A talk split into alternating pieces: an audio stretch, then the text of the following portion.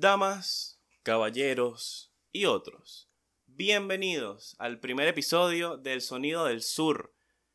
¿Cómo están? ¿Cómo están ustedes el día de hoy? Yo me encuentro muy bien porque al fin sale el primer episodio de este proyecto que ya llevo meses preparando. Este proyecto es un podcast de música donde hablaremos de distintos artistas, distintos álbumes, distintas canciones y en general todo lo que tenga que ver con el mundo de la música. Si tienen algo de lo que quieran que yo hable, pueden ponerlo en los comentarios o pueden ponerlo a través de las redes sociales del podcast, que son en Twitter, arroba el sonido del sur, y en Instagram, arroba el sonido del sur pod. Síganme por ahí, que estaré posteando adelantos de los capítulos, cómo va todo, cómo va el proyecto y en general todo lo que es de detrás de cámaras o detrás de, de micrófonos. El primer tema con el que quiero empezar el, el podcast me parece que es uno de los artistas que más me ha gustado a mí y más he escuchado después del, o sea, en, el, en la segunda mitad del 2020, a pesar de que ya estamos en 2021, marcó bastante lo que fue el año pasado para mí. Y me pareció que hizo algo, o pasó algo con él, que es importante hablarlo y es un ejemplo perfecto. Y es depresión sonora.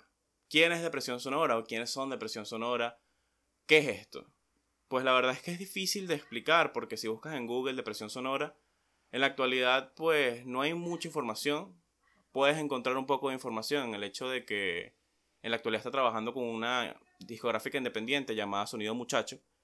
Y, hay una biografía sobre él, hay algunas fotos, hay más información ahorita que el de la que había hace unos meses cuando yo busqué Depresión Sonora y sin, em, solamente aparecía el artista, LP, sus cinco canciones, escucharlas en Deezer, Spotify o YouTube. Poco más. No había más nada. Te aparecía un tal Marcusiano, que perfectamente podía ser la persona que está detrás de Depresión Sonora, podría ser el productor o podía ser cualquier loco que subió las canciones. Entonces, no había realmente una página o, o, un texto que te dijera, esta persona es Depresión Sonora, este es su nombre, este es su cara y así luce. Para nada, no era como otros artistas. Depresión Sonora es bastante específico en cuanto a lo que hace es un estilo New Wave Post-Punk. Pero primero vamos a remontarnos a quién está detrás de Depresión Sonora. Realmente Marcusiano o Marcos Crespo es la persona que está detrás de Depresión Sonora. Esta persona lleva haciendo música desde, o por lo menos sacó música por primera vez, lo que pude encontrar en 2018. Una canción con el nombre artista de Marcusiano y que es una especie de poesía hablada con bases de lo-fi o chill hip hop de fondo que a mí me gusta bastante, pero honestamente no es lo mismo que Depresión Sonora para nada. Y no es algo para nada popular, ni, ni nada por el estilo. Pero está bastante bueno.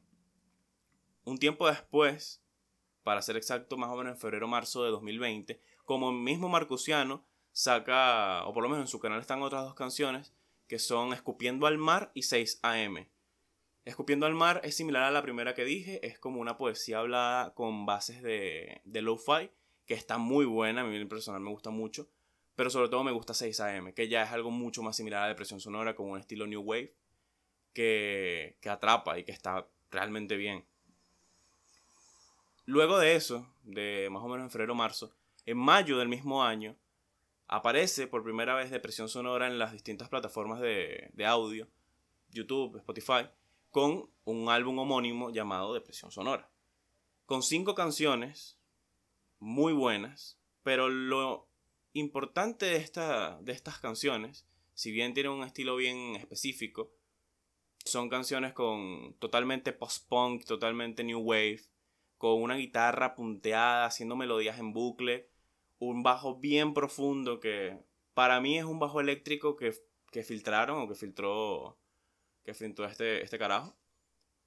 Pero lo que más marca todo es la percusión, que es una caja de mezclas, una caja de ritmos, que está bastante por encima y está casi al mismo nivel de la voz. Y te dan ganas de bailar. No exactamente como, como te daría bailar, no sé, un merengue o una salsa, este, un reggaetón. Pero sí hace que quieras mover el cuerpo con un mood bastante diferente. Es como cuando estás a las 3 de la mañana en una fiesta, ya tomaste bastante, tienes hasta sueño y tu cuerpo se mueve solo. Tú estás pensando en otra vaina, tu, tu, mente está en otro sitio, pero tú estás bailando, tu cuerpo se está moviendo. Eso es el álbum o LP de Presión Sonora. En la actualidad sacó otra canción llamada Tú no me tienes que salvar, que está muy muy buena también, pero tiene otro mood, a pesar de que tiene los mismos elementos, es una guitarra en bucle, haciendo una melodía bastante dulce, un bajo profundo y una, una caja de ritmos con un estilo bastante, hasta trap, podría decirse. Este, esta canción se supone que es el inicio de otro álbum o de otro grupo de canciones, por lo que él ha puesto en su Twitter, ya que en la actualidad está más metido en Twitter como Marcusiano y, y en Instagram. Y este tiene otro mood, es como cuando piensas en algo luego, estás reflexionando luego de la fiesta. Vamos a ver qué, qué viene en el futuro con depresión sonora. Pero si hay algo específicamente o algo de lo que yo quiero hablar acerca de lo que es depresión sonora, es la forma en la que él se promocionó. Depresión Sonora no se promocionó con una campaña de marketing o porque un montón de artistas dijeron, miren, escuchen a este carajo porque hace buena música o porque es algo diferente. Depresión Sonora se, promocionó de manera muy orgánica en las distintas plataformas de, audio en, YouTube y en Spotify sobre todo. A mí lo personal mismo me pasó. O sea, yo pensé que era el único, pero al parecer no. Yo recuerdo que un día se me fue el internet y tuve que irme a casa de una amiga a trabajar. Agarré mi laptop, agarré mi teléfono y, y me fui hacia allá. Puse, me puse mis audífonos, me puse a escuchar Spotify y recuerdo que me puse a escuchar Los animales también se suicidan. Terminó el álbum que puse y Simplemente dejé que Spotify siguiera poniendo canciones aleatorias que se parecieran a lo que estaba escuchando. Cuando de repente empieza a sonar una caja de super digital, de caja de ritmos, que con un redoble que me encantó. Y era básicamente el inicio de Ya no hay verano. Una canción de depresión sonora que, que es básicamente la que lo hizo popular. Es la, la que más vistas tiene en YouTube, junto con Hasta que llegue la muerte. Y una canción increíble. Tanto así que tuve que dejar de trabajar, o sea, literalmente dejé lo que estaba haciendo por ver qué era lo que estaba sonando, qué artista era este, y directamente me metí en ir artista. Y dije, ¿qué es esto? Hay más de esto. Habían cinco canciones más, que evidentemente me gustaron todas, todas me parecían archísimas.